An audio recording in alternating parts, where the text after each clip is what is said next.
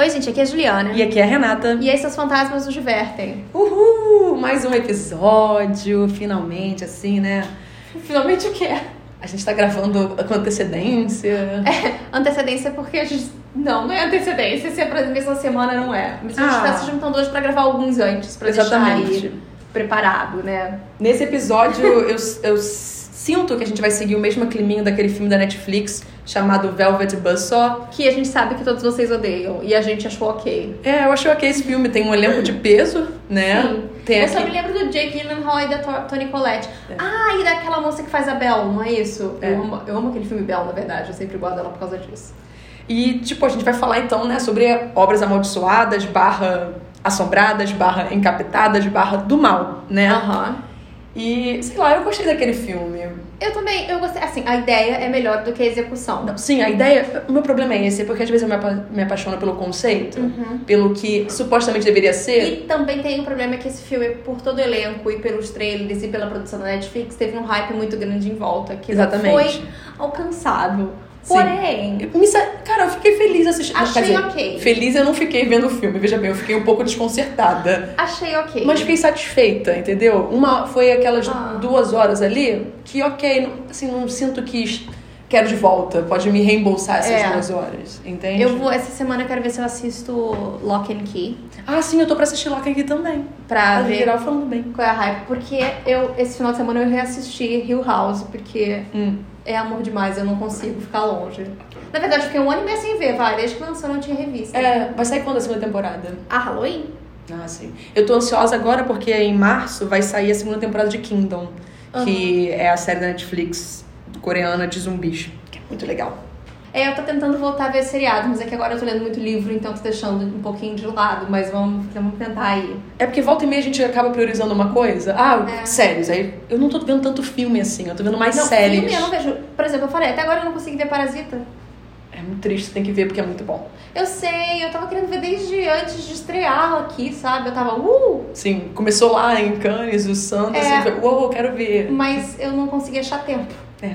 Tempo é um problema agora. Sim, mas é bizarro, né? Ah, eu vou ver séries, filme. São só, tipo, duas horas e pouco. Eu, É bem menos. Não, peraí, rapidão, que eu tô ocupada com a série aqui. Ai, mas é porque tem mais. O problema é que a série agora ela é feita pra gente fazer aquele binge watch. E daí Sim. não tem como parar. Com certeza. Falar nisso, Renato, você precisa assistir Derry Girls, que é. Eu vou assistir Comédia. Girls. A gente tava assistindo The Circle, eu e Eric, e Aham. ficamos muito felizes. Sim, ai, você tem que ver o, O, o, o, UK, UK, tá? Exatamente. o britânico.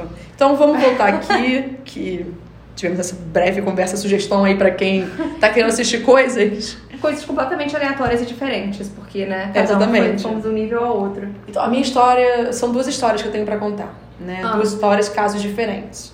A minha primeira história, ela veio lá do Reddit, e ela foi enviada pelo usuário Freezing Moon, só que o, o Vamos Moon congelar a lua. é, é com zero zero. Ah, tá. E é recente até a publicação deste nosso episódio, porque faz sete meses que ele postou isso. É do No Sleep? Não, é do Paranormal. Ah, tá. Eu tenho um que é de Ghosts também, você viu? Eu tô seguindo. Não. Porque às vezes eu tô achando umas coisas interessantes lá. Aí eu vou salvando pra depois, só que eu sempre esqueço de procurar quando tem um assunto relacionado ao tema. Aí eu vou ver, tem milhares de coisas salvas lá no Reddit. Muito bom. Então eu vou começar a contar aqui. Ano passado foi meu primeiro ano na faculdade. Eu e mais quatro amigos nos mudamos para uma casa juntas. Todos trouxemos nossas próprias coisas para decorar a casa: pôsteres, pinturas e afins. Uma dessas pinturas era de um barman servindo um martini. Eventualmente, acabaríamos chamando essa pintura de O Homem do Martini. Eu tive um sentimento estranho sobre a pintura logo de cara. É um pouco mais assustador do que você está fazendo aí. Ah, é? Eu vou te mostrar depois É assim? dela. Hum, não. Gente, como o podcast não é um meio visível, eu tava tentando fazer poses possíveis. Deixa eu achar aqui. Agora que você falou, eu vou ter que achar. Hoje a gente pode tirar foto de como a gente acha que é e colocar, sabe? As pessoas vão se assustar com a gente. Cadê a foto? Eu me mandei por Gmail. Aqui. Você tá preparada pra foto? Ai, eu não sei, eu não gosto de- muito de ver esses quadros amaldiçoados, não. Mas mostra. Ai, meu Deus do céu. Tá. Você virou de volta já? Já. Tá, obrigada. Então. Coisa horrenda. É, virou o Homem do Martini, né? Eu tive um sentimento estranho sobre a pintura logo de cara. Os olhos arregalados do homem seguiam a gente pela sala, e havia algo de assustador nela. Quando você ficava sozinho com ela, ainda parecia que havia uma presença com você. Uh. Cerca de um mês ou dois depois da mudança, as atividades começaram a acontecer. Me deu um calafriozinho. Então eu não me senti muito bem olhando para nenhuma das duas que eu vou falar, não. Um dia, eu estava sentada no sofá da sala, jogando um pouco de videogame, e comecei a ouvir alguém batendo forte na porta da frente. Vou falar isso de novo, porque foi muito pausado. E eu tô tremendo. Um dia eu estava sentada no sofá na sala, jogando um pouco de videogame, e comecei a ouvir alguém batendo forte na porta da frente. E foi bem barulhento. Parecia com alguém correndo e jogando o corpo contra a porta. A propósito, nós temos um vestíbulo, então não vejo a porta de onde eu estou na sala. Pensando que podia ter sido uma batida forte, eu vou ver se há alguém lá. Nada. Isso continuou ao longo do dia. E eu me levanto várias vezes para ver se alguém está lá. Ninguém, em todas as vezes. Hum. É o meio do dia, então, na verdade, eu tô mais confuso do que assustado. Eu decidi testar a porta, sacudindo, batendo, batendo nela, até me jogando contra ela. Nada do que fiz foi tão alto quanto os barulhos que estava ouvindo. Para completar, isso aconteceu um dia, e apenas um dia. Nunca mais ouvi isso acontecer. Não necessariamente atribuído à pintura, mas vou explicar como ela se conecta mais tarde. A última história pessoal é sobre os passos. Isso aconteceu no verão, quando éramos apenas eu e um outro cara morando na casa. Eram cerca de duas horas da manhã e eu estava deitado na cama jogando no meu laptop. Eu comecei a ouvir passos muito altos vindo da escada. Eles eram como pisadas rápidas. Soava como se alguém estivesse correndo enquanto estava completamente bêbado. Hum. No começo eu apenas pensei que era um outro morador bêbado, mas havia algo estranho no padrão das pisadas. Eu as ouvia começar em uma parte da casa, pisar em outra, parar por um tempo e depois voltar para uma parte completamente diferente da casa. Eventualmente, eles subiram correndo as escadas diretamente até a minha porta e pararam. Eu estava congelado de medo durante aquele silêncio. Eles começaram a subir novamente, dessa vez no andar de baixo. Isso continuou por pelo menos mais 10 minutos. Hum. Eu provavelmente deveria explicar porque coloco a culpa disso tudo na pintura e não na própria casa. Como eu já disse, seus olhos o seguiriam pela sala e ela tinha uma vibração assustadora no geral. As pessoas vinham dizer que a pintura as assustava sem ouvir nenhuma dessas histórias. Uma vez, recebemos algumas garotas para uma festa e elas insistiram que retirássemos a pintura. Eu rapidamente concordei e tirei da parede.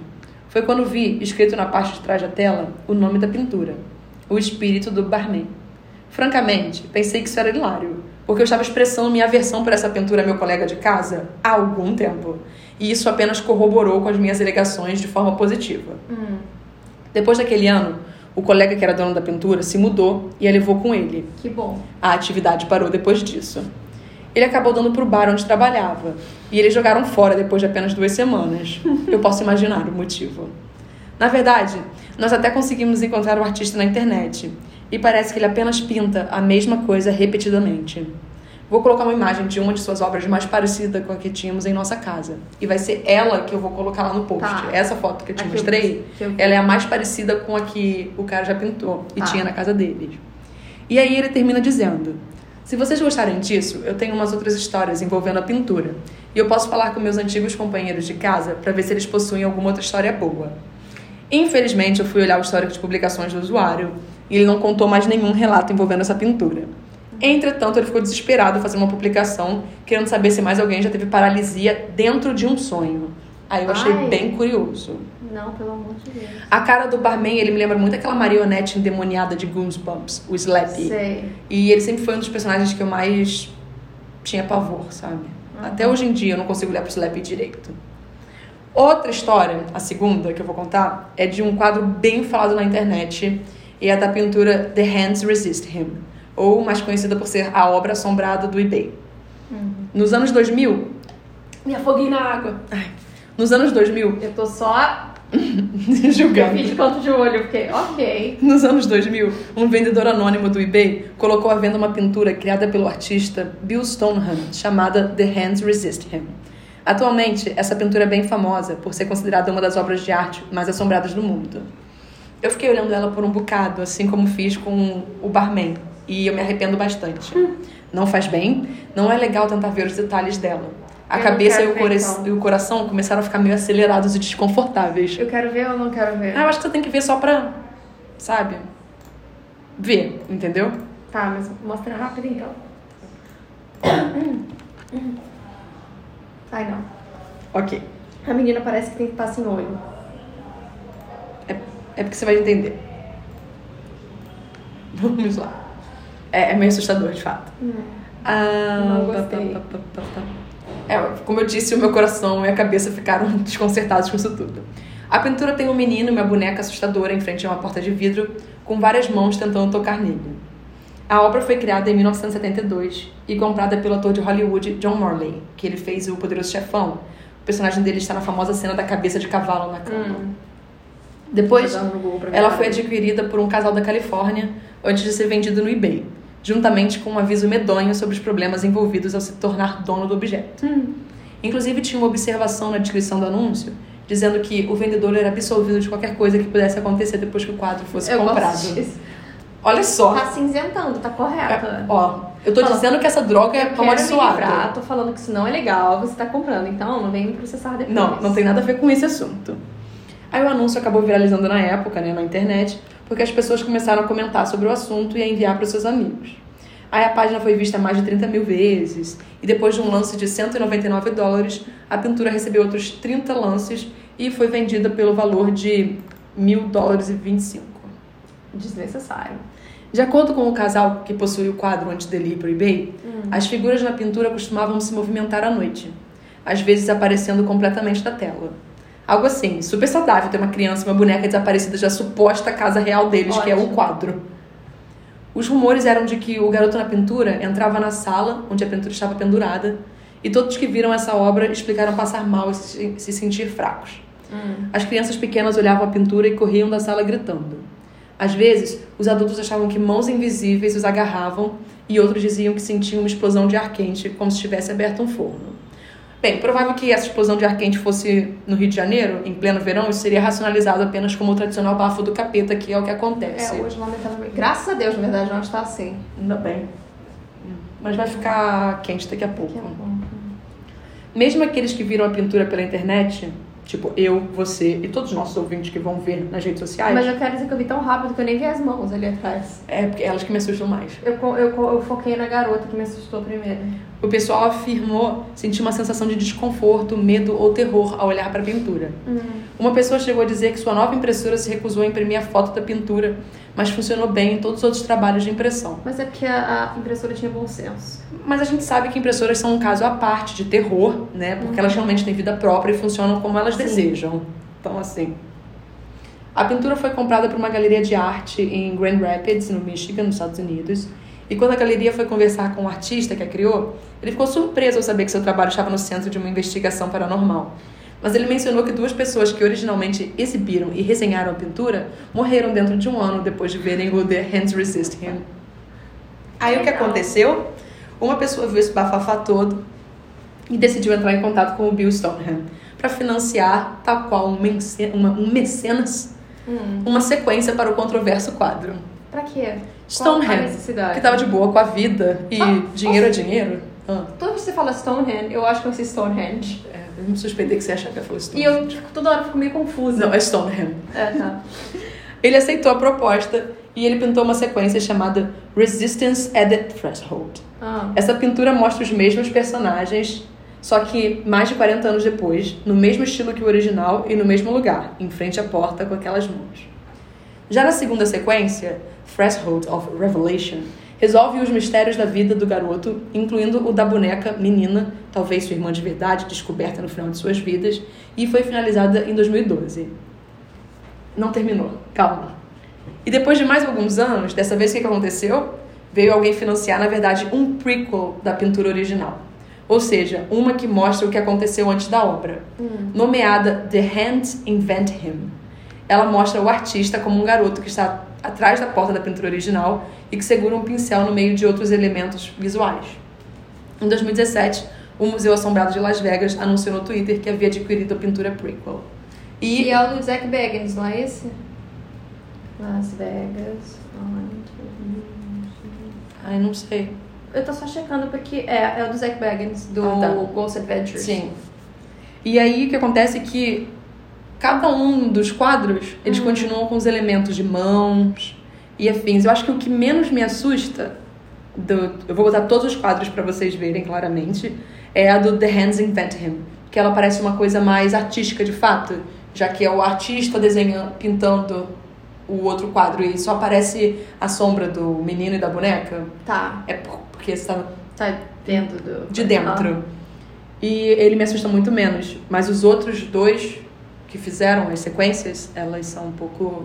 Uh, Ah, depois eu te mostro. desnecessárias. Não, Exatamente. mostra agora logo, Ah, tá. vai. É melhor a gente já ver logo, porque daí já passa pelo, pelos problemas. Eu adoro, já passa pelos. A gente tira esse band-aid logo. É, se é pra pronto. ver, vamos ver logo, entendeu?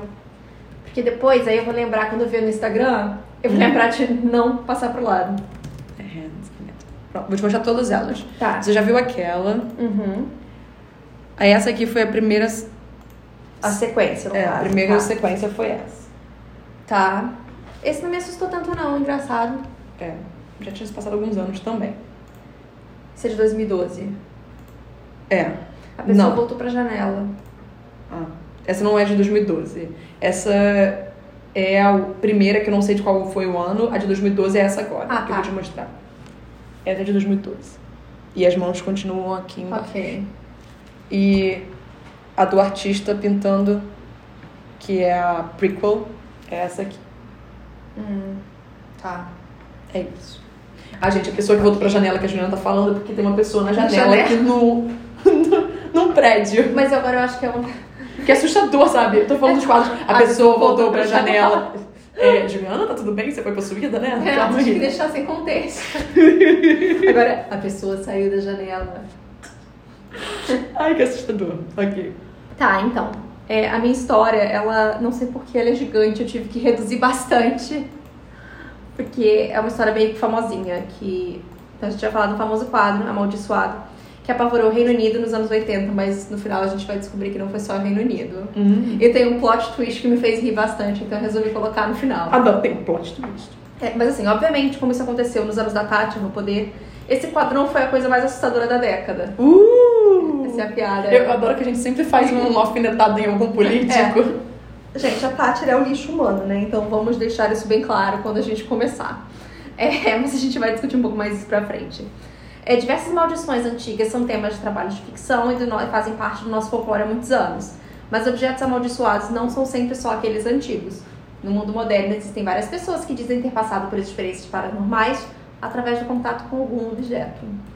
Quadros que retratam pessoas acabam sendo frequentemente o foco dessas histórias. É, obviamente. O folclore de diversos países acredita que uma pintura caída da parede é um mau presságio, principalmente quando é um quadro que retrata uma pessoa. Até hoje isso é uma grande superstição. Talvez seja por isso que aqueles quadros onde os olhos te seguem, como aquele do Museu de Petrópolis, você lembra? Uhum. Que assustou todas as crianças que foram lá animadas pela pantufa. É, acabaram sempre sendo utilizados em filmes de terror. O nosso folclore ele não é estático, ele é ativo e dinâmico, principalmente quando a gente fala de superstições antigas. Bom, a maldição. A, a maldição é ótima. A maldição. Tem que jogar sal mesmo. A maldição do As menino piadas elas simplesmente não param. É um poço de piada, a gente sai ajudando.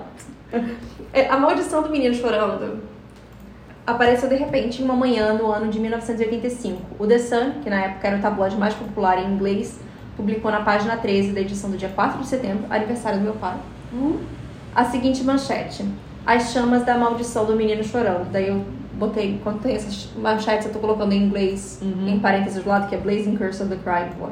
Porque vai que alguém não gosta da minha tradição, então eu tô dando aí a chance pra pessoa.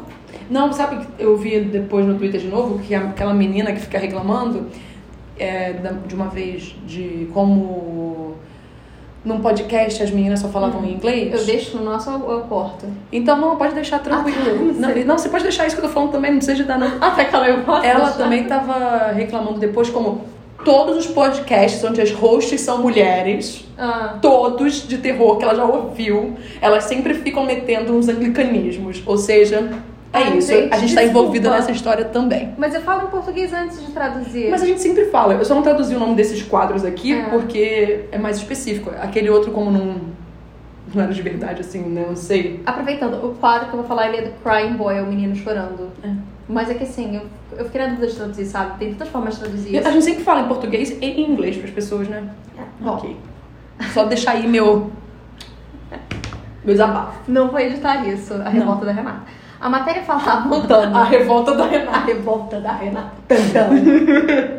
Bom, a matéria que saiu no The Sun falava sobre como o Ron e a Mary Hall colocavam a culpa em um quadro barato de um menino com lágrimas escorrendo pelo rosto pelo fogo que acabou com a casa do governo que eles moravam em. Aí que tá estranho o nome desse lugar, porque Rotterdam, Hum. mas é uma cidade mineira no sul de Yorkshire. E daí eu botei entre parênteses comentar sobre os mi- mineiros do- durante o governo da bruxa. Primeiro, mineiros, a gente tá falando mineiros de mineração, que trabalhavam em Minas. E nos anos 80 teve a greve geral dos mineiros. A bruxa que eu tô falando é a Thatcher. E ela, primeiro, esses lugares mineiros obviamente eram lugares mais pobres no norte do país ou no país de Gales. E ela começou literalmente a cortar todos os benefícios que ela dava a essas pessoas. Então eles viveram literalmente na maior pobreza do mundo, no, no inverno passando frio e tudo mais. Não suporta a Tati. Ninguém suporta a Tati. Quer dizer, pessoas Não. gostam da Tati. Mas aí são pessoas que têm probleminhas, entendeu, Renata? E o que a gente faz com essas pessoas? Não conversa com elas. É exatamente isso. Por isso que ela é a bruxa. Mas no caso é a bruxa na ideia de criancinha que tem de bruxa é má. Literalmente. Bom, as chamas elas começaram em uma fritadeira na casa que eles moravam há 27 anos e espalhou muito rápido. Mesmo o fogo tendo destruído todos os quartos do primeiro andar, o quadro do menino chorando permaneceu intacto, pendurado na parede da sala que estava completamente queimado. Normalmente, esse incêndio originado pela fritadeira não ia ganhar mais que dois parágrafos em um jornal local.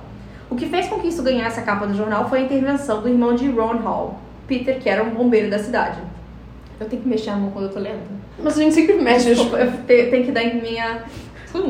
Um colega de trabalho dele, o líder da brigada de bombeiros, o Alan Wickle, Win- Wilkinson, disse que ele tinha visto vários casos similares onde os quadros do menino chorando apareciam intactos no meio de casas destruídas pelo fogo. Acompanhando o artigo, tinha uma fotografia da pintura com a seguinte legenda: Lágrima. Ah, então, eu botei só o. La... Você vai entender por quê. Lágrimas e Medo. O quadro que bombeiros dizem ser amaldiçoado. Só que o Lágrimas e Medo é Tears for, free, for Fears. Ai, tias Tias fofinhas. fofinhas. É por isso que eu botei em inglês, viu, Renata? Tem tudo. Muito bom. Bom, o bombeiro ele não tinha dito que o quadro era amaldiçoado, mas o jornalista achou que isso daria credibilidade para a história. Obviamente, tabloide, mas não vamos julgar jornalistas de tabloides, porque são só pessoas que precisam de emprego e tabloides são os lugares que mais dão empregos lá, né? Vamos deixar bem claro isso. O The Sun também disse que tinham cerca de 50 mil quadros, todos assinados por G. Bragolin, que tinham sido vendidos, que era o né, autor desse quadro, que tinham sido vendidos em lojas de departamento pelo Reino Unido, especialmente nas, nas classes mais pobres, que eram as classes de dos trabalhadores, eh, que eles chamam de working class, que era a galera do trabalho braçal lá no norte da Inglaterra. Esses quadros eles estavam pendurados nas salas de estar de milhares de pessoas. É claro que a mídia tem um papel crucial na hora de espalhar o folclore moderno. Essas histórias, obviamente, chamam a atenção de todo mundo e acabam se espalhando super rápido, porque todo mundo tem interesse, todo mundo vai comprar o jornal para ler. Ainda mais nos anos 80, quando era só jornal que a gente tinha como ter notícia. Meu Deus, Juliana, isso porque era naquela época do jornal. Imagina, hoje em dia, com a internet, qualquer um pode criar uma notícia. Mas a gente vai chegar na parte na época da internet aqui. Ah, Renata, bom. porque, por isso que minha história ficou gigante. É fake news ou fake arts? Então, é, ainda mais esse caso durante a internet. Vale lembrar que o The Sun é um tabloide e eles sempre dão preferência às, aí vamos abrir aspas, boas histórias e fechar aspas, né? Eric me mandou um link no outro dia do The Sun, Ah. falando sobre o coronavírus. Aí eu, amor, eu nem vou me dar o trabalho de abrir esse link, tá bom? Você me mandou um link do The Sun. Aí ele, ah, eu não vi que era do The Sun. Aí eu, É, eu, vou, eu vou entrar mais no The Sun mais pra frente, quando eu for falar mais sobre. Porque a gente tem que explicar um pouco da história do jornal pra frente pra entender a história. uhum. E eu vou tentar ser o mais imparcial possível, mas é que o The Sun é uma coisa que pega demais pra mim, por motivos que eu vou explicar pra frente. É, Então eles sempre deixam de lado o ceticismo e até mesmo a apuração, principalmente quando a gente fala de eventos sobrenaturais, que nos anos 80, então, gente, era o né, o ápice de tudo. Então, Peter Chippendale e Chris Horry, eles claro, eram jornalistas, eles claramente fizeram um trabalho super interessante na história do The Sun. No meio da década de 80, o tabloide estava no meio de uma batalha com seu rival, o Daily Mirror, pelos leitores deles, né? Não é o Daily Mail, tá, Renata? Eu vi uma risadinha exprimida aí. É que eu achei que você ia falar dele, meu. Eu... Não, é Daily Mirror. É, a história desse quadro chegou. Para. Não vamos nos queimar, tá? A história desse quadro chegou no momento certo, quando o editor Kelvin Mackenzie, que é um lixo de ser humano, diga-se de passagem, é, conseguiu publicar antes de todos os rivais. Aqui é jornalista com ódio de jornalistas mesmo. Não, mas é porque assim, embora eu vá defender os jornalistas dos tabloides, Você não precisa defender os editores. os editores não. E aí eu posso dizer agora por que eu tenho ódio do The Sun, porque um dos editores dele eu conheço pessoalmente e eu odeio. Ele me irritou, você sabe quem é? Sim. É o cara que ugh, É, tudo bem. tem eu, um eu sei, sei, sei. E eu nem conheci falando de trabalho, sabe? Mas ele me incomodou num nível, assim, gigantesco. Bom, no dia seguinte, dia 5 de setembro de 85, o The Sun ele fez uma continuação, reportando que vários leitores, se dizendo ser vítimas da maldição do menino chorando, tinham feito várias ligações para o jornal, se sentindo amaldiçoados por terem esse quadro nas suas casas. Uma dessas histórias era da Dora Mann, de Mitcham, em Surrey, que a- dizendo que a casa dela tinha sido destruída seis meses depois dela comprar esse quadro. Aí, abre aspas. Todos os meus quadros foram destruídos, exceto o do menino chorando, ela disse. Sandra Cask, de Kilburn, no norte de Yorkshire, disse que ela, a cunhada e uma amiga, todas elas tinham sofrido com incêndios desastrosos desde que compraram o quadro. Outra família de Nottingham culpou a imagem pelo fogo que os deixou sem casa. Brian Parks disse que destruiu o quadro depois de voltar do hospital e encontrar o quadro ainda pendurado sem nenhum defeito na parede que tinha sido coberta de chamas. Ele, sua mulher e seus três filhos precisaram de tratamento depois de inalar a fumaça. As histórias foram se acumulando, novos detalhes emergindo e acabaram, obviamente, aumentando a ideia de que ter o quadro em casa colocava os donos em perigo de um incêndio ou machucados sérios. Um dos donos, ele era de Londres, ele disse que tinha visto a pendura balançando de um lado para o outro na parede. Rose Farrington, de Preston, em uma carta publicada no The Sun, escreveu: Desde que eu comprei esse quadro em 1959, meus três filhos e marido, e marido morreram. Eu sempre me perguntei se era alguma maldição. Outro leitor tentou queimar dois quadros e ela descobriu, horrorizada, que eles não queimavam. O relato dela foi corroborado pelo segurança Paul Collier, que jogou um desses quadros em uma fogueira. Mesmo depois de ficar de- debaixo das chamas por mais de uma hora, nada tinha acontecido. Ele disse que era assustador e o fogo mal tocava na pintura. Essa história ela tinha uma conexão com o primeiro depoimento dos bombeiros de Rotterdam, que diziam que a pintura tinha escapado daquele primeiro fogo sem nenhum estrago. Esse era o maior mistério sobre como o quadro sobrevivia. O comandante da brigada de bombeiros de Rotterdam. Eu tô toda hora tentando não falar Rotterdam. Isso é difícil. É porque desde o primeiro momento que você falou disso, eu fiquei. Roterdão. Aí você co- explicou no Roterdão. Estamos na Inglaterra, não estamos nos Países Baixos, sabe? É, o comandante da Brigada de Bombeiros de Rotterdam, o Alan Wil- Wilkinson, que foi a primeira pessoa a dizer que tinha catalogado 50 incêndios relacionados ao quadro, com o primeiro datando de 73, negou qualquer relação com o sobrenatural. Ele, que tinha 33 anos de experiência no trabalho dele, disse que não era supersticioso e achava que esses acidentes eles eram causados por descuido humano. Mesmo com todo esse pragmatismo, ele não conseguia explicar como o quadro sempre sobreviveu ao fogo. A mulher dele tinha uma teoria que era que as lágrimas do menino apagavam o fogo em volta dele. Então, logo depois descobriram que esses quadros eles não eram cópias da mesma pintura e que nem todos eram feitos pelo mesmo artista. O quadro que sobreviveu ao fogo em Rotterdam e tinha iniciado todo esse susto, ele era assinado pelo artista G. Bragoli. O Sun disse que o original era de um artista italiano, mas na verdade Giovanni Bragolin era um pseudônimo utilizado pelo pintor espanhol Bruno Maggio, também conhecido como Francio Severo. Tentativas de encontrá-lo foram difíceis, já que historiadores da arte não tinham uma bio- biografia coerente para ele. Para piorar isso, outros meninos chorando, entre aspas, né, que tinham sido parte de incêndios faziam parte de uma série de estudos chamada Infância, Childhood, da pintora escocesa Anna Zinkenstein, que morreu em 76. O único denominador comum é que todos esses quadros tinham exemplos de cópias baratas feitas em uma escala. Não, desculpa. O único, o único denominador comum era que todos esses quadros eram exemplos de cópias, bara- cópias baratas feitas em uma escala de promo- produção em massa por lojas de departamento inglesas durante os séculos, anos no caso, 60 e 70. Foi difícil de falar essa Foi, frase. foi. O aglomeramento geográfico só refletia na popularidade dessas pinturas nas classes trabalhadoras do norte do país. Essa pintura era extremamente popular entre mulheres. Foram encontradas cinco variações desse quadro. Pelo menos duas tinham outros estudos de meninas chorando e algumas pessoas tinham dois quadros. Outras séries incluem pinturas de meninos e meninas segurando flores. A maioria delas mostravam essas crianças com expressões tristes. Mesmo vendo as manchetes assustadoras, muitos donos já tinham se apegado tanto aos quadros que se recusaram a deixá-los de lado. Naturalmente, os jornalistas foram procurando especialistas em folclore e ocultismo para encontrar explicações. As pessoas foram ficando tão paranoicas que o Departamento de Bombeiros do Sul de Yorkshire acabou fazendo um comunicado que tentava acabar com a ligação entre os incêndios e os quadros.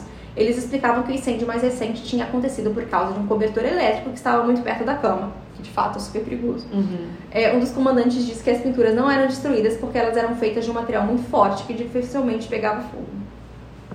Esse comunicado. Olha, tá preparada pra piada? Tá preparada pra piada? Esse comunicado não conseguiu apagar as chamas criadas por, criadas por todos aqueles artigos do The Sun. Tudo. Caraca! Meu Deus! De nada, Renata. Essa piada é um oferecimento de Juliana. Você não devia ter anunciado a piada antes. Tem alguém me ligando, só um segundo, desculpa. Alô? Não, engano. Não. Doutor Bruno não tem como ser pra mim, não é verdade? Não. Bom, é, esse comunicado não as chamas, tá ok. Logo depois dele veio a notícia de mais um quadro que tinha sobrevivido ao incêndio num restaurante italiano em Great Yarmouth. E foi aí que o Mackenzie, o lixo do editor do The Sun, ele teve uma ideia e disse pros leitores: Chega, se vocês estão preocupados com a pintura de um menino chorando na sua casa, envie para nós imediatamente. Nós vamos destruí-la para você e você não vai sofrer mais com essa maldição. Os jornalistas responsáveis pela primeira matéria disseram que leitores preocupados ligavam para lá perguntando o que deviam fazer com os quadros. A redação do jornal ficou lotada de pilha de quadros. E eles já não cabiam mais nos armários nem na sala de entrevistas que eles deixavam vazia. Os repórteres já não sabiam mais o quanto o Mackenzie acreditava de fato na história. Quando um dos editores assistentes tirou uma foto de Churchill que estava pendurada lá desde a Guerra das Malvinas e substituiu ela pelo quadro, o mistério foi resolvido. O Mackenzie entrou na sala normalmente e ficou branco quando viu o quadro. Tira isso daí, ele falou sério. Eu não gosto disso, dá má sorte.